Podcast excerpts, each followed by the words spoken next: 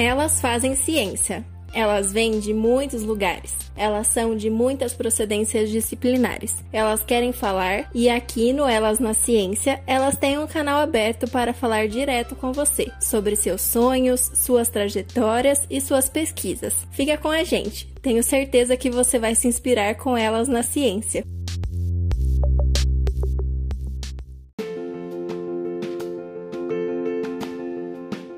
Oi, pessoal, tudo bem com vocês? Eu sou a Marina BT Tudreza e hoje, no nosso terceiro episódio do podcast Elas na Ciência, eu tenho o prazer em ter aqui comigo a minha amiga Karina Carvalho. Ela é graduanda em Geografia pela Unicamp e eu queria então começar, Karina, falando como que você escolheu a Geografia, como você prestou o vestibular em Geografia. Oi Marina, eu queria agradecer primeiramente o convite, porque eu me sinto lisonjeada de fazer parte desse seu projeto. E a minha escolha para fazer geografia, estudar geografia no ensino superior, veio do meu gosto pela geografia na sala de aula. Eu, no terceiro ano, estava muito confusa com relação ao que eu queria e o que eu queria estudar para sempre, o que eu queria ser, na verdade. Só que veio para mim que eu poderia fazer aquilo que eu mais gostava da escola, que é a referência que eu estava tendo no momento. Até então eu não tinha um sonho profissional. Então eu escolhi a geografia porque é uma área muito ampla. Eu, através da geografia, poderia atingir outras áreas que me interessassem, que vem sendo o caso, né? E foi assim. Eu moro em Itatiba, quis fazer o vestibular da Unicamp em geografia, que tinha em Campinas, e consegui realizar. Que bacana, Karina! O nosso amor pela geografia está sendo compartilhado hoje nesse episódio do podcast. Eu estou muito feliz em conversar com você, já que você está sendo a primeira estudante de geografia a participar do nosso projeto. E aí, então, Karina, vamos conversar sobre o tema da sua pesquisa, né? Você pode falar um pouquinho sobre ele, o porquê que você escolheu esse tema? Então, Marina, a minha pesquisa é um estado da arte de pesquisa sobre ensino de geografia para surdos. Mas o que, que é, né, o estado da arte? Esse tipo de pesquisa, ele propõe analisar pesquisas já realizadas por outras pessoas, outros pesquisadores, tanto em mestrado quanto em doutorado, que abordassem o ensino de geografia para alunos surdos.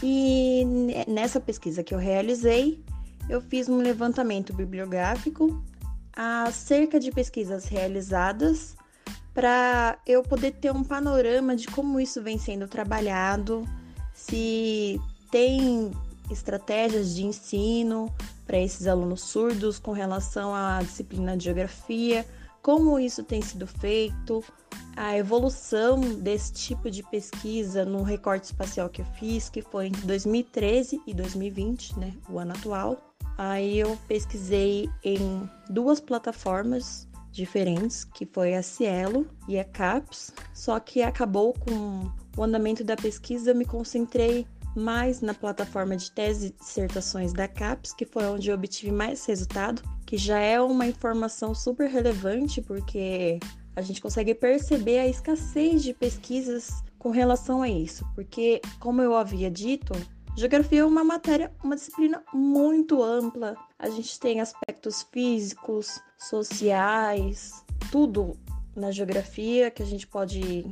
Tudo que a gente quiser, a gente consegue absorver, entender e analisar na disciplina de geografia. Parte política, tudo, tudo é geografia. Agora você imagina um aluno surdo que já tem uma dificuldade histórica, né? Que ele já enfrenta e vem enfrentando uma batalha histórica no preconceito, na não, no não reconhecimento da Libras, que já foi tarde no Brasil. Imagina como tem sido para eles essa falta de sinais para coisas específicas numa disciplina tão ampla quanto a geografia. Então, minha pesquisa foi analisar como tem sido essas estratégias para a gente conseguir ensinar mesmo e passar, transmitir esse conhecimento para aluno acerca da, da disciplina de geografia, como que isso vem sendo realizado para o aluno surdo ou deficiente auditivo. Que tema incrível, Karina. Particularmente, eu também me interesso bastante pela comunidade surda, apesar de não ser o meu tema de pesquisa. Mas então vamos pensar na sua pesquisa, né? Dentro dos seus resultados. Você encontrou alguma estratégia que na prática conseguiu passar os conhecimentos de geografia para um aluno surdo ou deficiente auditivo? Então, Marina, com a pesquisa que eu realizei acerca dos trabalhos encontrados, eu consegui 11 pesquisas, né, que fizeram parte da minha análise, encontradas no catálogo de teses e dissertações da CAPES, que eu pude, a partir dessas pesquisas, identificar três eixos em que elas poderiam ser organizadas e classificadas. O primeiro eixo foi a inserção do aluno surdo em impactos no ensino de geografia, que é uma coisa mais inicial, onde o pesquisador ele fica no campo da observação, vendo essa questão da inserção do aluno surdo e como isso teve impacto no ensino de, da geografia, mas sem entrar muito com relação a estratégias e querer criar algo para mudar. Seria o primeiro eixo. No eixo 2, o pesquisador ele já vem com uma ideias de modos de ensinar geografia para surdos. Ele já vai colocando mais a mão na massa. Essas pesquisas que se encaixaram no eixo 2 já vêm evoluindo nessa questão das estratégias, mas sem elaborar algo de fato. Com relação ao eixo 3, né, que é o último eixo que eu pude analisar, teve sim estratégias de ensino e outras linguagens no ensino de geografia para surdos. Então, nesse eixo, eu pude observar algumas pesquisas que colocaram a mão na massa, fizeram jogos, oficinas e diversas outras atividades para o aluno surdo se inserir e compreender a disciplina de geografia através de mídias visuais, cinema, jogos interativos, oficinas, glossários para palavras que ainda eram desconhecidas pelos professores, alunos, intérpretes. E foi nesse eixo 3 que, se a gente for pegar no recorte espacial e temporal que a gente fez, vem, vem seguindo uma linha, uma linearidade, né? Como eu posso dizer, que são as pesquisas mais recentes que entraram nesse eixo 3. Então, o que eu pude perceber é que as pesquisas mais recentes que vêm se preocupando de fato com a questão da estratégia de ensino de geografia para o aluno surdo. As anteriores ainda estava um pouco no começo e não se preocuparam tanto. O eixo 3, como eu havia dito, ele foi composto por dois trabalhos somente que foram realizados no ano passado, 2019, e que nele teve um foco específico em uso de materiais com diferentes linguagens e novas tecnologias para dar suporte para esse ensino de geografia em sala de aula do contexto bilíngue. Eixo 3, ele teve uma tendência em buscar melhorias na dinâmica do ensino de geografia para surdos por meio mais efetivo, que foi onde teve a criação de jogos, de mapa, mídias visuais foram usadas bastante. E isso é muito bom, pois associa o que o, o aluno surdo está vendo com um sinal que ele está aprendendo.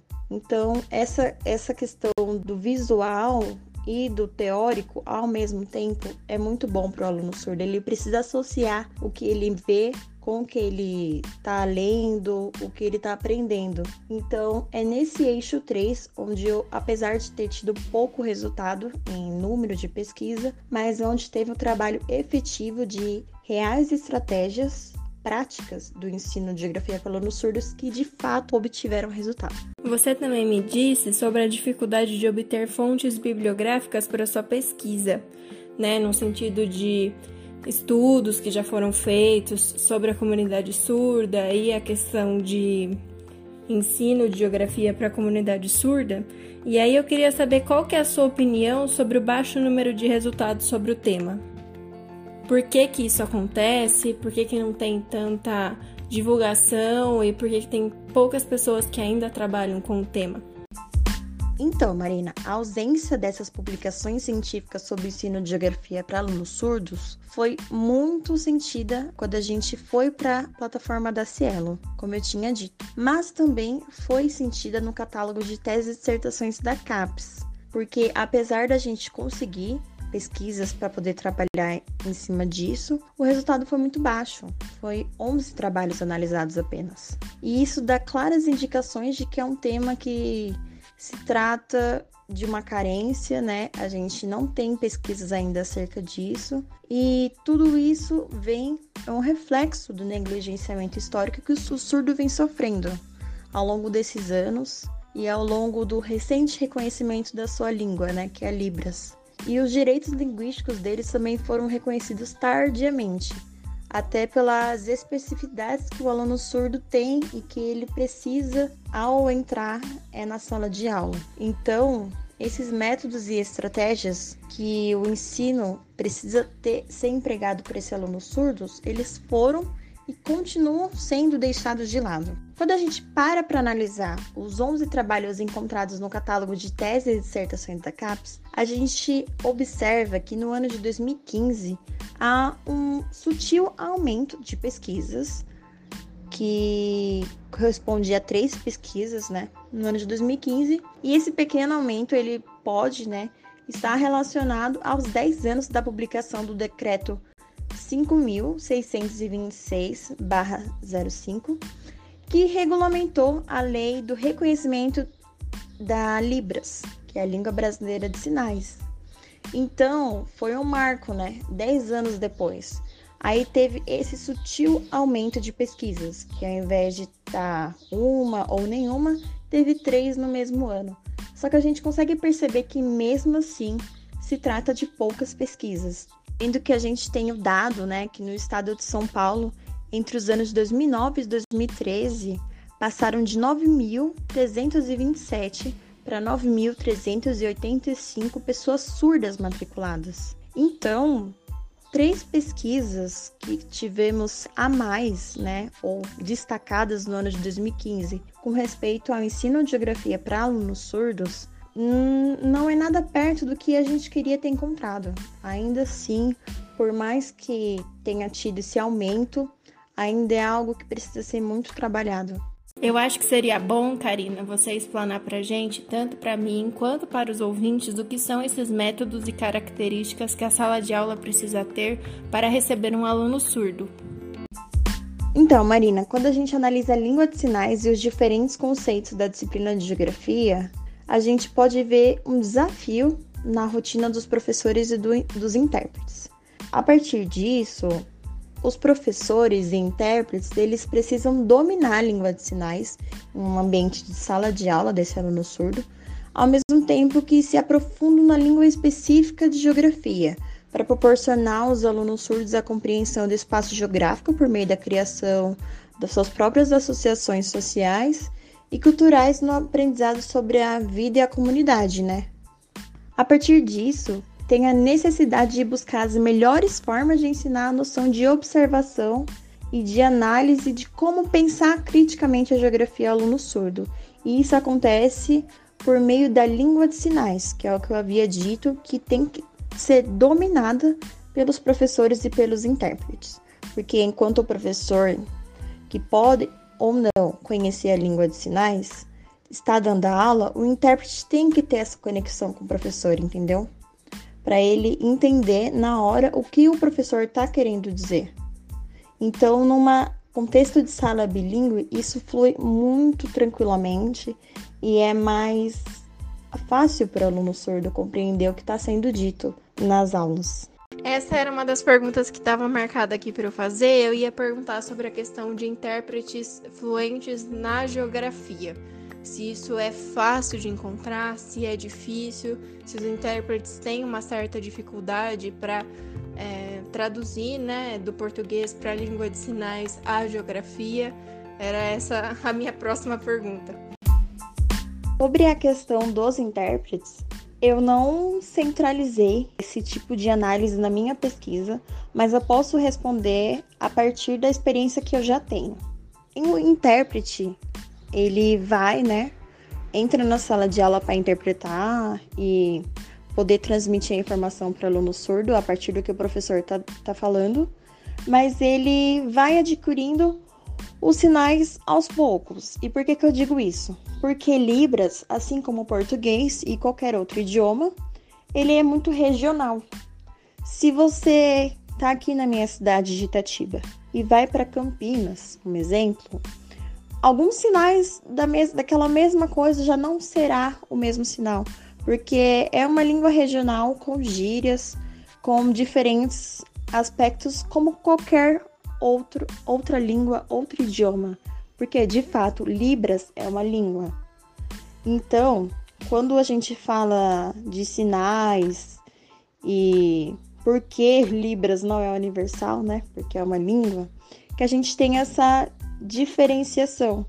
Então, eu não conheço um intérprete especializado em determinada disciplina ou que saiba todos os sinais específicos para aquilo, porque se ele for interpretar uma aula de geografia em um outro lugar, muitos sinais serão diferentes. Então, uma regionalização e adaptação que até o próprio, próprio intérprete está sujeito a sofrer e aprender, como a gente também com o português. Então, nessa parte do intérprete, eu não saberia te responder de fato se existe um, vamos supor, especializado em traduzir ou interpretar a disciplina de geografia de uma aula específica pois a partir do conhecimento que eu tenho, os intérpretes têm que adaptar e conhecer, junto com o aluno surdo e o professor, o sinal que é de determinada região e de conhecimento deles, ou a partir de estratégias de ensino, como eu havia falado, criar junto com o aluno e o professor um sinal para aquilo. E quais foram os anos escolares que você mais se atentou? Eu pergunto isso porque a geografia é uma ciência bastante visual, né? Com mapas, a fotografia, que também pode ser um material geográfico, mas também há conceitos bem abstratos, que fica, acho que a dificuldade dos surdos, né, de compreender a geografia num todo. Então, como que esses alunos aprendem esses conceitos também? Olha, Marina, você tocou num ponto importante, que é o ponto que eu sempre observo, tanto nessa pesquisa de iniciação científica que eu fiz, quanto agora no TCC que eu estou fazendo, que eu segui a mesma linha, só que eu abrangi não só alunos surdos, mas toda a educação inclusiva, que foi todas as pesquisas que eu encontrava, a grande maioria delas, elas sempre se tratavam de temas mais práticos da geografia, né? Que são cartografia, mapas táteis, estourado, né, nas pesquisas. As pessoas veem muito mapas táteis e mapas cartografia, temas da cartografia para ser ensinado para alunos surdos, é estourado. E questões do meio ambiente, da geografia, relevo, são todas as coisas que a gente consegue observar bastante quando o assunto é ensino de geografia para alunos surdos, são sempre essas coisas que naturalmente na geografia são mais visuais e mais práticas. Meio ambiente, relevo, mapas. Essa questão da geografia humana, ela ainda assim é muito negligenciada. Não tem quase nenhum tipo de pesquisa que foca nisso para o aluno surdo ou deficiente auditivo. Não tem. E são sempre esse tipo de estratégias que visam mais algo que já é mais fácil para o aluno surdo, mas que mesmo assim ele vinha tendo dificuldade. Aí você imagina algo tão teórico quanto é a geografia humana, que é difícil até para a gente na própria faculdade.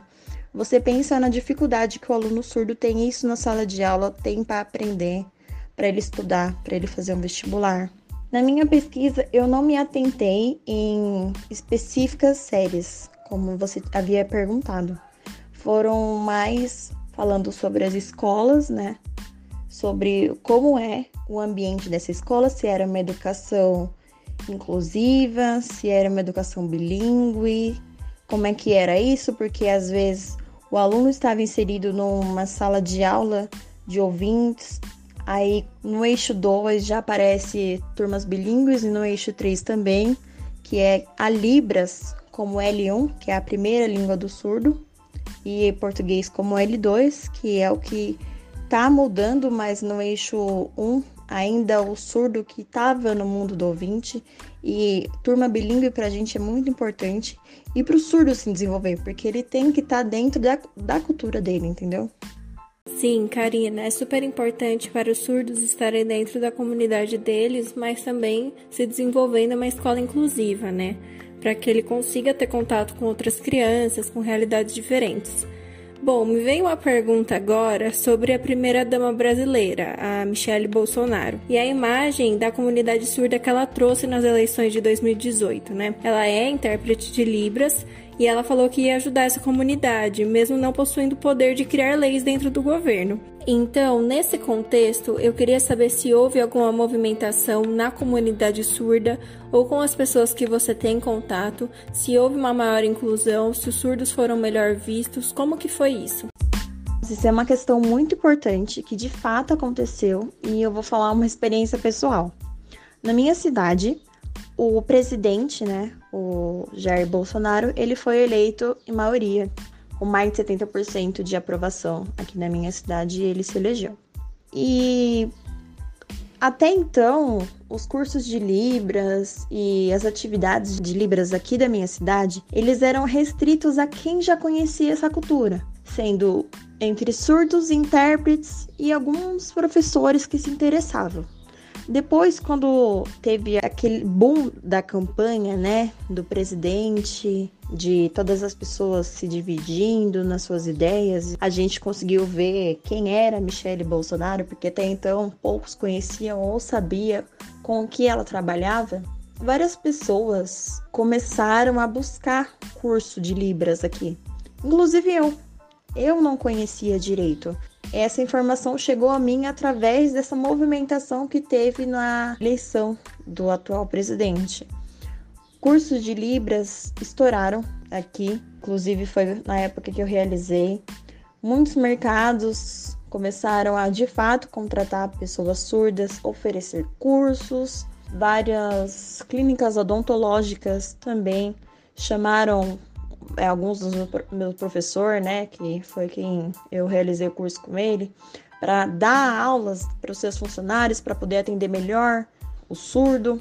E é o que a gente sempre conversava nas aulas. Apesar dos pesares, né, que a gente consegue ver prós e contras, não vamos entrar profundamente na questão é, do governo, mas essa movimentação para a cultura surda, pro surdo, foi algo fundamental e fantástico na vida dele, que eu tive essa conversa com o surdo.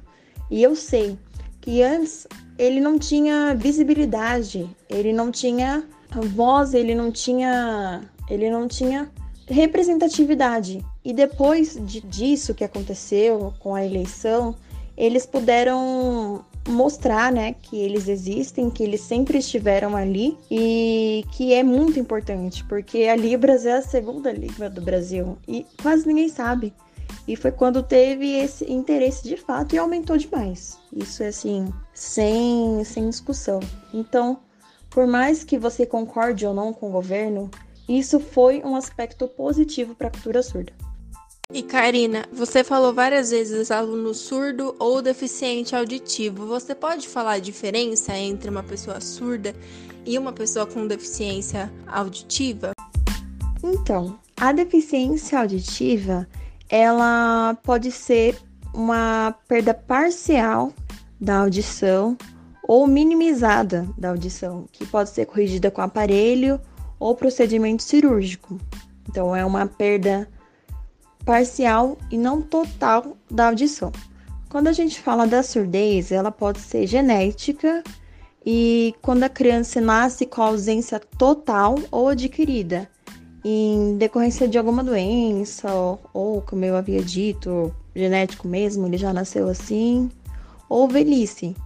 Então, a diferença entre uma e outra é que a deficiência auditiva, ela não é a perda de som total, né? de ouvir total. Já a surdez é porque ele não consegue ouvir nada, de fato. E Karina, olhando para sua pesquisa, aqui no Brasil, o que foi relevante observar? Foi muito relevante observar que dentre as 11 pesquisas que eu analisei, 72% indicaram pesquisa de mestrado e apenas 27% indicaram pesquisa de doutorado. E o que isso indica para gente, né?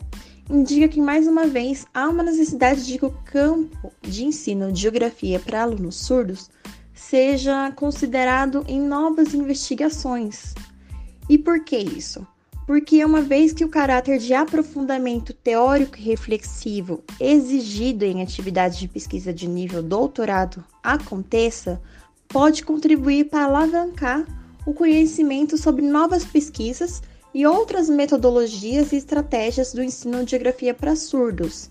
Então, é muito bom a gente ter essa quantidade de pesquisa de mestrado, mas é muito importante, ainda mais importante, né, ter essas pesquisas continuando para as pesquisas de doutorado, porque a gente tem esse aprofundamento teórico reflexivo e só faz com que aumente é, essa, esse conhecimento, essa busca e essa esse tipo de pesquisa, né, no geral. Não tô querendo ser redundante, mas a gente precisa se aprofundar, aprimorar e melhorar a questão do ensino de geografia para surdos. Uma outra questão importante para a gente também finalizar a nossa conversa, eu queria falar um pouco sobre a análise regional da, das pesquisas. Eu cataloguei elas em, nas diferentes regiões do Brasil e a maior parte das pesquisas se encontram na região Sudeste, sendo que a região Norte, infelizmente, não teve nenhuma representatividade das pesquisas que nós analisamos. Então, isso também é um aspecto legal a ser analisado, porque a concentração dessas pesquisas foram na região Sudeste e Sul, é, e não tão concentradas assim na região Norte e Nordeste tendo o Centro-Oeste como um meio termo, né? Vamos dizer assim. Lembrando que a gente está falando isso de apenas 11 pesquisas encontradas, então eu espero que daqui a alguns anos, quando eu poder olhar de novo no catálogo de tese e dissertações da CAPES, eu consiga achar muitas outras pesquisas e a gente consiga mudar esse nosso aspecto e esse nosso mapa regional de pesquisas para ensino de geografia para alunos surdos. Karina, estou muito feliz em ter você aqui conosco. Foi uma conversa super importante de um tema que eu tenho muito interesse. Agora eu peço para você deixar um recado do porquê vale a pena fazer ciência, do porquê vale a pena ser mulher e estar engajada no meio científico, para incentivar as mulheres iniciantes, igual você e eu, mas também para conversar com as meninas que provavelmente ouvirão esse episódio do podcast. Eu agradeço muito novamente a sua presença e até mais. Eu queria agradecer novamente pela oportunidade que a Marina me proporcionou nesse momento de fazer parte desse podcast, que é um projeto incrível dela. E queria deixar aqui a minha experiência e que ela possa servir de inspiração para outras meninas pesquisadoras pelos diversos temas que nós mulheres possam se interessar na ciência, porque a gente pode fazer o que a gente quiser. E é lindo saber como a gente está conseguindo o nosso lugar no mundo, né? Que foi por tantos anos vítimas de negligenciamento e preconceito. Então, eu me sinto grata por esse projeto ter sido criado por uma mulher incrível como a Marina e que outras mulheres possam participar, escutar e poder aproveitar essas pesquisas e serem cada vez mais lindas e autossuficientes. Muito obrigada.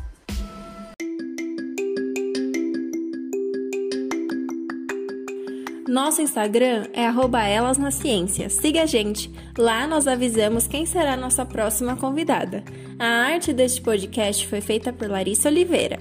A revisão é feita por Nicole Mourad e as nossas redes sociais são organizadas por Juliana Oliveira. Agradeço você por nos ouvir e pela sua companhia. Até semana que vem.